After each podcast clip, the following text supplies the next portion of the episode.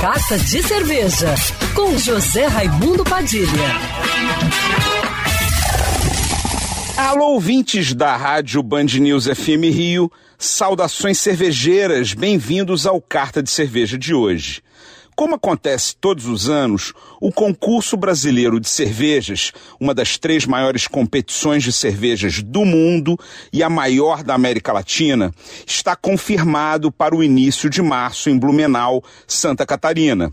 Esse ano, o concurso recebeu 3.162 inscrições de 467 cervejarias de todo o país, que serão analisadas de forma presencial com todos os protocolos de segurança sanitária para a prevenção à Covid-19 durante o julgamento, como distanciamento social, higienização constante, uso obrigatório de máscaras e barreiras de proteção de acrílico entre os jurados durante as sessões de análise sensorial das cervejas inscritas.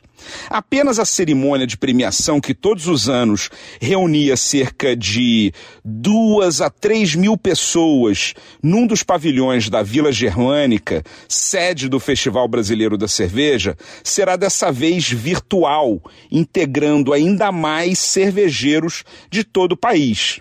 Segundo Fernanda Bresciani, coordenadora técnica do concurso pela Escola Superior de Cerveja e Malte, que organiza os bastidores da competição, o bom resultado no número de cervejas inscritas esse ano mostra a força que o concurso tem dentro do mercado cervejeiro no Brasil. Porque, mesmo em tempos complexos de pandemia, o volume se manteve praticamente o mesmo da última edição. Uma demonstração de otimismo das cervejarias que se reinventaram durante essa pandemia e continuam produzindo com foco em qualidade e crescimento. A nona edição do Concurso Brasileiro de Cervejas será nos dias 6, 7 e 8 de março de 2021.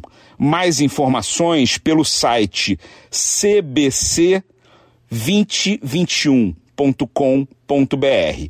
Saudações cervejeiras e para me seguir no Instagram, você já sabe, arroba Padilha Sommelier. Quer ouvir essa coluna novamente? É só procurar nas plataformas de streaming de áudio. Conheça mais dos podcasts da Band News FM Rio.